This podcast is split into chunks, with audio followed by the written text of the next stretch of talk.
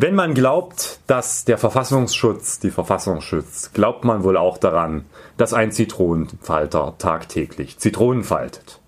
Den Beweis für diese These erbringt dieser Tage niemand Geringeres als der Chef des Bundesamtes für Verfassungsschutz persönlich. Der spekulierte munter über die Echtheit eines Videos in Chemnitz, über die Frage, ob es Hetzjagden gab und stellt sich damit offen gegen die Bundeskanzlerin. Warum er das tut und ob das jetzt endlich mal Konsequenzen hat, darüber heute mehr. Werte Kolleginnen und Kollegen, was ist denn das für ein Käse? Haben Sie eigentlich mal bedacht? Selbst in Sachsen. Schon alleine diese bodenlose Frechheit. Das ist doch aber nicht der Maßstab. Ja, da bin ich ja gespannt. Herzlich willkommen zur zwölften Ausgabe von Zwischenrufe. Wir haben uns letzte Woche mit den Ereignissen in Chemnitz sehr ausführlich beschäftigt. Wir hatten euch eigentlich versprochen, dass wir uns nicht schon wieder mit Nazis beschäftigen wollen. Nun hat sich aber eine politische Lage ergeben, wo wir uns weiter mit den Folgen von Chemnitz und damit auch mit dem ein oder anderen Nazi beschäftigen müssen. Und das Ganze werden wir heute gemeinsam tun. Lisa ist auch schon da und hat viele Fragen dabei. So ist es. Wir widmen uns natürlich Herrn Maaßen und seinen umstrittenen Äußerungen und Einschätzungen zu den Videos der Hetzjagd, die in Chemnitz aufgenommen wurden. Was ist denn der aktuelle Stand der Debatte? Kannst du uns das mal kurz zusammenfassen? Gerne. Der sogenannte Präsident des sogenannten Bundesamtes für Verfassungsschutz hat sich in aller Öffentlichkeit dazu hinreißen lassen, über die Echtheit eines Videos, was die Vorfälle in Chemnitz, unter anderem auch Jagdszenen zeigt, zu sinnieren. Dabei hat er indirekt unterstellt, dass dem Bundesamt für Verfassungsschutz Erkenntnisse vorliegen, dass dieses Video nicht echt sei und dass es somit auch diese Vorfälle in der Form nicht gegeben hätte, erst recht keine Hetzjagden. Und das Problem an der Sache ist, schon alleine diese Äußerung von einem Präsidenten des sogenannten Bundesamtes für Verfassungsschutz sind problematisch, weil er sich damit in eine Sphäre der Öffentlichkeit begibt, die meines Erachtens ihm als Behördenchef dort nicht zustehen. Zum anderen, er hat keinerlei Beleg für seine These beibringen können und schweigt sich seitdem darüber aus, ob man irgendeinen Beweis für die Nicht-Echtheit dieses Videos hat. Und in der ganzen Zeit, während er schweigt, wird zunehmend klar, dass dieses Video natürlich echt ist. Neben technischen Aspekten, die dafür sprechen, hat selbst die sächsische Generalstaatsanwaltschaft bestätigt, dass dieses Video natürlich echt ist und man es als Teil der Ermittlungsgrundlage in Sachsen auch begreift. Kurzum, der Verfassungsschutzchef hat einfach mal was rausgehauen, was er nicht belegen konnte, damit weiter die gesellschaftliche Stimmung in diesem Land mitvergiftet und hat jetzt ein ernsthaftes Problem. Von vielen Seiten werden ja Rücktrittsforderungen laut. Für wie wahrscheinlich hältst du denn, dass Herr Maaßen tatsächlich zurücktritt oder zurücktreten muss? Naja, eigentlich gibt es da keine Frage. Wer sich als Präsident des Bundesamtes für Verfassungsschutz so weit rauslehnt aus dem Fenster und dann am Ende keine Beweise für seine These beibringen kann, den muss man entlassen. Allerdings glaube ich, dass das gewisse Strategie von Herrn Maaßen ist. Er lotet gerade aus, wie weiter in der Öffentlichkeit gehen kann, was er da erzählen kann, ohne dass es für ihn Konsequenzen hat. Und er sieht ja jetzt auch, es hat erstmal keine Konsequenzen für ihn, weil Bundesinnenminister Horst Seehofer hat sich ja erstmal hinter ihn gestellt und dann ist ja auch alles gut. Das ist aber ein Problem, weil politische Verantwortlichkeit auch für die dämlichsten Aussagen erodiert damit. Man kann jetzt also quasi auch noch einen Trump an der Spitze des Verfassungsschutzes dulden, ohne dass was passiert. Und deswegen äh, glaube ich nicht, dass er unmittelbar zurücktritt. Allerdings wäre der Bundesinnenminister gut beraten, ihn rauszuschmeißen. Wenn ich eine solche Loose Cannon an der Spitze des Verfassungsschutzes habe, kann ich mir nicht sicher sein, dass der morgen noch ganz andere Dinge erzählt und vielleicht möglicherweise dann ich in Mitleidenschaft gezogen werde als Bundesinnenminister. Schon aus Selbstschutzgründen würde ich den rausschmeißen. Ja, und wenn ich das nicht tue, dann erwarte ich von der Bundeskanzlerin, dass sie einen Bundesinnenminister vor die Frage stellt, entweder du entlässt den Bundespräsidenten des Bundesamtes für Verfassungsschutz oder du gehst selber. Und ja, ich hoffe einfach, dass Angela Merkel jetzt endlich mal die Traute besitzt, Herrn Seehofer nach den vielen Eskapaden der letzten Wochen den Stuhl vor die Tür zu stellen. Du hast ja die Motivation schon angesprochen, die dahinter stecken könnte. Wie ist es denn beispielsweise bei Herrn Seehofer? Hat der im Hinblick auf die bevorstehende Landtagswahl in Bayern gedacht, dass das eine sinnvolle Strategie ist, sich so zu äußern? Oder schießt er sich da eher selbst ins Bein? Also da gibt es zwei jeweils für sich genommen bösartige Erklärungen. Entweder der Bundesinnenminister besitzt das strategische Verständnis eines Eichhörnchens, was vor einer Nuss sitzt, also wie in Ice Age, dann wird sämtliches strategisches Denken in Anbetracht des Soforterfolges über Bord geworfen und der Soforterfolg scheint hier zu sein, mal wieder ein rauszuhauen. Das sollte man als Bundesinnenminister nicht tun. Ich erwarte gerade in einer solchen Situation, wie wir sie gerade in Deutschland haben, einen besonnen agierenden Bundesinnenminister, der auch mit einem gewissen strategischen Weitblick operiert. Offensichtlich kann Herr Seehofer das nicht. Die andere bösartige Unterstellung dahinter kann aber natürlich auch sein, dass er schon was für Bayern erreichen will mit seinen Äußerungen und auch seinem permanenten Stiften von Unfrieden in der Koalition. Nämlich, dass das Wahlergebnis der CSU so weit nach unten geht, dass Herr Söder nicht mehr Ministerpräsident ist. Das kann man auch vermuten. Schlussendlich glaube ich aber, dass bei Horst Seehofer einfach gerade alle Sicherungen durchgebrannt sind und er zusammen offensichtlich hier mit dem Präsidenten des Bundesamtes für Verfassungsschutz zum Schlag gegen die Bundeskanzlerin ausholen will und dass er überhaupt nicht mehr überschaut, was das für Folgen für ihn, die Gesellschaft und auch die Behörden in der Bundesrepublik haben. Vielleicht spielen die beiden ja auch, ich setze noch einen drauf und wollen einfach schauen, wer es länger in seinem Stuhl aushält. Möglich. Kommen wir nochmal zum äh, Verfassungsschutz zurück. Fernab von Personalien hast du ja schon öfter bemängelt, dass da auch strukturell einiges falsch läuft. Ist das eine Bestätigung deiner Position? Ja, definitiv. Also es reicht jetzt auch nicht, den Präsidenten des Bundesamtes für Verfassungsschutz zu entlassen und danach zu glauben, das sei plötzlich eine Behörde, die super gut arbeitet. Also, diese Behörde versagt regelmäßig immer dann, wenn sie benötigt wird. Spätestens der NSU hat uns das vor Augen geführt und die Unfähigkeit des Bundesamtes, aber auch vieler Landesämter hier die, das gesuchte Trio aufzudecken. Es sind immer wieder andere Verfassungsschutzskandale in der Vergangenheit hochgekommen. Auch das Agieren des Bundesamtes für Verfassungsschutz im Zusammenhang mit dem Anschlag auf dem Breitscheidplatz hat sehr, sehr viele Fragen aufgeworfen. Und so zeigt sich, dass dieses Bundesamt vollkommen dysfunktional arbeitet. Wenn man jetzt auch noch Zeitung entnehmen darf, dass man sich offensichtlich in der Bundesregierung Sorgen darüber macht, dass der ein oder andere Mitarbeiter des Bundesamtes für Verfassungsschutz gute Kontakte zur AfD hat und Herr Maaßen gleichzeitig selbige beriet in der Frage, wie man möglicherweise ein Beobachtungsvorgang gegenüber der AfD vermeiden kann, dann zeigt das, da liegt so viel im Argen, dass da mehr als ein Personalwechsel her muss. Und da gibt es nur eine Möglichkeit, die Behörde auflösen, genauso auch wie die Landesämter komplett zerschlagen und dann nochmal von vorne anzufangen. Und zwar nicht wieder mit einem Bundesamt für Verfassungsschutz, wo sich hunderte Mitarbeiter dann tagtäglich damit beschäftigen dürfen, was in der Zeitung stand, sondern eine kleine, schlagkräftige Antiterrorabwehrbehörde, die tatsächlich nur auf den Bereich der Terrorismusabwehr fokussiert und nicht auf den Bereich der Meinungskundgabe fokussiert, sich damit beschäftigt, wie man in der Bundesrepublik Deutschland verhindern, dass terroristische Anschläge begangen werden, beziehungsweise terroristische Bestrebungen hier an den Tag gelegt werden. Eine solche Behörde wäre Tatsache sinnvoll, würde diesen ganzen Bereich der Meinungsausforschung einfach über Bord werfen, möglicherweise an ein viel, viel besser funktionierendes Demokratieinstitut auslagern. Ich sage immer wieder, die besten Informationen über die Neonazi-Szene in Sachsen hat nicht der Verfassungsschutz, sondern die Antifa gesammelt. Und ich glaube, dass auch hier die Frage, wie man mit zivilgesellschaftlichen Methoden dort weiterkommt, viel, viel effektiver ist als mit einer solchen Behörde. Und deswegen gilt, dieser Verfassungsschutz kann weg. Normalerweise wäre jetzt der Punkt, an dem wir zu unserem zweiten Thema überleiten. Allerdings ist unser zweites Thema gar nicht so weit von unserem ersten Thema entfernt. Wir möchten uns Herrn Kretschmer widmen. Wir haben ja letzte Woche schon mal so über ihn und seine Äußerungen gesprochen. Jetzt hat er eine Regierungserklärung abgegeben. Was hat er gesagt? Wie hat er sich positioniert? Der Herr Ministerpräsident hat eine beachtenswerte Regierungserklärung abgegeben. Sie stand ja auch in einem großen Fokus des medialen Interesses. Passiert selten, dass Phoenix Landtagsdebatten live überträgt.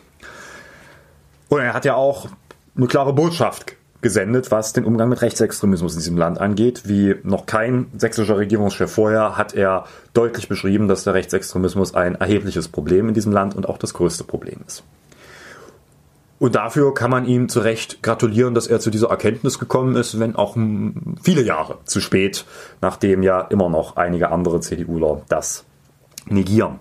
Allerdings gehöre ich jetzt nicht zu denjenigen, die diese Regierungserklärung großartig feiern. Weil wenn man sie sich im Nachgang auch nochmal anschaut, dann wird eins sehr, sehr deutlich.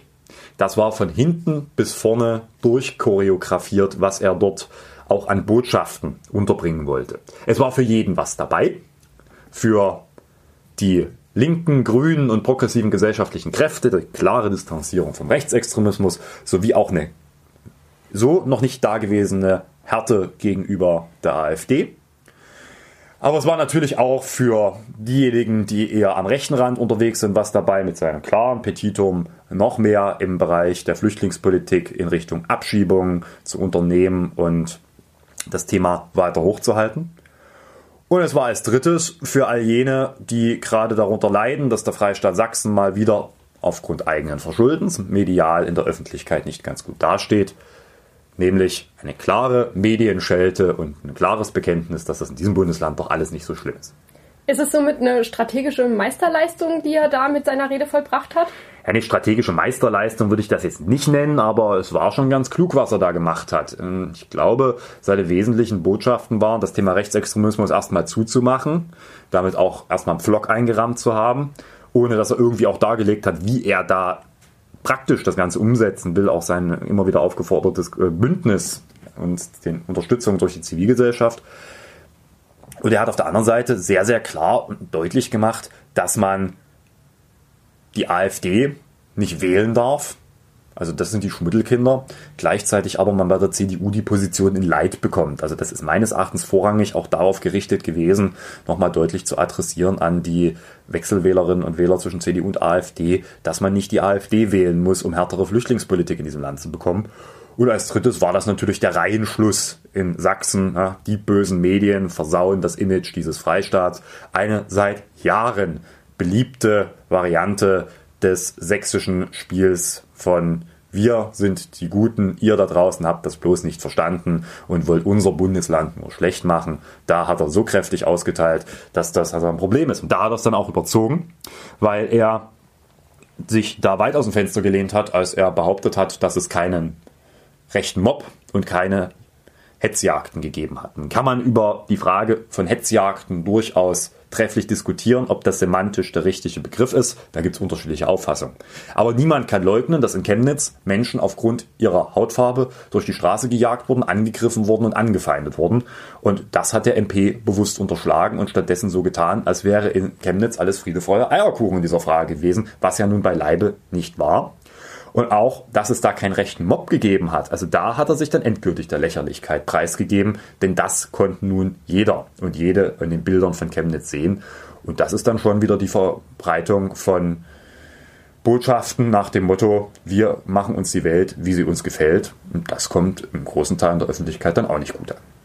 Jetzt kann ich eigentlich die Fragen aus dem ersten Teil übernehmen. Über die Strategie haben wir gesprochen. Wie sieht es denn jetzt mit einem Rücktritt aus? So weit ist er mit seinen Äußerungen ja dann nicht von Herrn Maaßen entfernt. Hier tritt keiner zurück. Warum auch? Er hat jetzt erstmal erzählt, wie man die Lage wieder in den Griff kriegt und ja, dann muss er jetzt aber auch mal beweisen, dass er das kann und jetzt nicht nur hier rumschwurbeln, dass wir mehr Zivilgesellschaft brauchen, sondern da braucht man jetzt mal eine 180-Grad-Wende im Verständnis der CDU, was Zivilgesellschaft ist, dass das wirklich was ist, was auch einen Kontrollverlust von Staatlichkeit bedeutet und eben nicht das, was er sich jetzt offensichtlich vorstellt, so eine Art staatsgelenkte Zivilgesellschaft von oben uns jetzt retten soll. Nee, da muss 180-Grad-Wende weg von Kriminalisierung und Desavouierung der Zivilgesellschaft hin zur Akzeptanz von Vielfalt in diesem Bereich.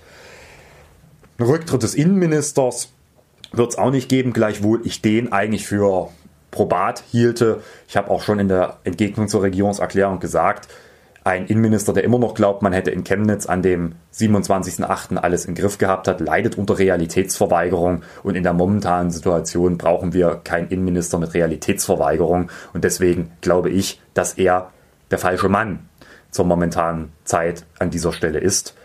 Auch vor dem Hintergrund, da immer deutlicher wird, dass man in Chemnitz nicht alles im Griff hatte. Momentan beschäftigen wir uns medial mit einem Thema, was ein bisschen untergegangen ist in den letzten äh, Tagen, nämlich mit einem Angriff auf ein jüdisches Lokal in Chemnitz an dem Abend. Und auch das zeigt, man hatte da nichts im Griff. Und wenn dann noch man sogar Einsatzkräfte aus Niedersachsen abgelehnt hatte an dem Morgen, das Versprechen als Innenminister gegeben hat, alles im Griff zu haben und es dann offensichtlich nicht hatte, dann wäre eigentlich der Punkt gekommen, wo man auch selber mal überlegen müsste, ob man da alles richtig gemacht hat. Zumindest aber die Konsequenzen in der Polizeiführung ziehen müsste, weil die haben mit ihrem planerischen Totalversagen bei Chemnitz das Problem erst heraufbeschworen, über das wir heute reden. Aber auch da rechne ich nicht mit Konsequenzen. Überhaupt ist in diesem Freistaat eine Kultur für Fehler zurückzutreten eigentlich nicht vorhanden. Vielleicht nochmal ein ganz, ganz langer Bogen zurückgeschlagen auf das letzte medial groß im Fokus stehende Ereignis in Sachsen. Der Terrorverdächtige, der erst entwischte in 2016 und sich dann in der JVA umbrachte. Da war die wirklich bizarre Situation eine Pressekonferenz, in der der damalige Justizminister sagte, Zitat, ich trage die politische Verantwortung dafür, was hier passiert ist. Und auf die Nachfrage einer Journalistin heißt das, sie treten zurück. Die Antwort leitete nein. Über Jahre hinweg dachte man, dass in der Bundesrepublik der Satz, ich trage die politische Verantwortung dafür, synonym ist mit, ich trete zurück, weil es ist scheiße passiert. In Sachsen kann man offensichtlich zukünftig alles tun und lassen. Ein Rücktritt liegt in weiter Ferne. Jetzt steht ja noch diese große Frage, wie geht's weiter im Raum? Herr Kretschmer hat in seiner Regierungserklärung auch wieder an die Zivilgesellschaft appelliert. Das kann ja aber an sich nicht alles sein. Du sagst, es bräuchte einen 180-Grad-Wandel. Glaubst du denn, dass der passieren wird? Und hat er vielleicht auch konkretere Vorschläge gemacht, wie es denn funktionieren kann? Er hat sich sehr in nebulösen Ankündigungen ergeben. Wir werden jetzt sicherlich beim Haushaltsverfahren gucken müssen, ob da gerade bei den Fördertöpfen für Demokratie und zur Unterstützung der Zivilgesellschaft was getan wird. Das reicht aber nicht. Ich glaube, wir haben auch kein Problem mit der Finanzierung unmittelbar jetzt von Demokratieinitiativen. Wir haben ein kulturelles Problem in diesem Land, dass wir sowas wie Zivilgesellschaft eben deshalb nicht haben, weil sie über Jahre hinweg kriminalisiert wurde, weil sie unterdrückt wurde, weil man sie nicht haben wollte, weil sie einfach gestört hat. Und jetzt ruft man nach der Zivilgesellschaft. Und das ist natürlich momentan pure Heuchelei, jetzt nach denen zu rufen, dass sie den Kern aus dem Dreck ziehen sollen, wo man über Jahre hinweg alles dafür getan hat, dass die einfach vollkommen demotiviert sind. Und ich glaube, in der momentanen Situation geht das nur, wenn man auch verdeutlicht, dass man hier ein anderes Verständnis davon hat, wie man in Staaten mit Menschen umgeht. Dass man weg davon kommt, den Leuten immer von oben zu erklären, was richtig und gut ist, sondern dass man klar macht, wir wollen diejenigen in diesem Land unterstützen, die sich für Demokratie einbringen, die sich für Toleranz und Mitmenschlichkeit einbringen, die für einen anderen Sachsen stehen und das auch tagtäglich leben und dafür einstehen. Den wollen wir jetzt endlich mal die Chance geben, das zu verwirklichen und mal auf die hören, anstatt immer nur auf die, die permanent laut schreien und immer nur gegen irgendwas sind und auf vermeintlich besorgte Bürger ist, muss man jetzt, wenn man es ernst meint, endlich mal die 180-Grad-Wende hinkriegen und vor allen Dingen auf die Leute hören, die für dieses Land etwas erreichen wollen, statt immer alles nur kaputt zu machen. Ja, wieder keine schönen Themen in unserem Podcast, aber ich wage auch hier die Prognose, bis zur Landtagswahl wird das nicht unbedingt besser werden. Wir sind halt in Sachsen. Aber wir haben die Hoffnung, dass wir vielleicht auch über schönere Themen, Engagement, Vielfalt und Toleranz hier mal reden können. Weil es gibt so viele Menschen, die für ein anderes Sachsen stehen und das wollen, dass man da auch sicherlich viel, viel stärker drüber reden muss, als immer nur über die ganze Scheiße, die in diesem Bundesland passiert. Dennoch sind wir damit am Ende unserer heutigen Folge angekommen. Zu guter Letzt habe ich euch noch einen Veranstaltungshinweis mitgebracht. Im Rahmen der interkulturellen Tage findet eine Ausstellungseröffnung in meinem Büro statt am 18.09. von Musa M. Barek, Erzählungen in Bildern. Ihr seid herzlich eingeladen, vorbeizukommen. Und damit sind wir jetzt auch tatsächlich am Ende der Folge angekommen. Ihr seid wie immer herzlich aufgefordert, uns Fragen zu stellen oder Themenwünsche an uns zu richten, per Mail oder per Facebook. Und an dieser Stelle bedanke ich mich bei Lisa und wünsche euch noch einen schönen Tag.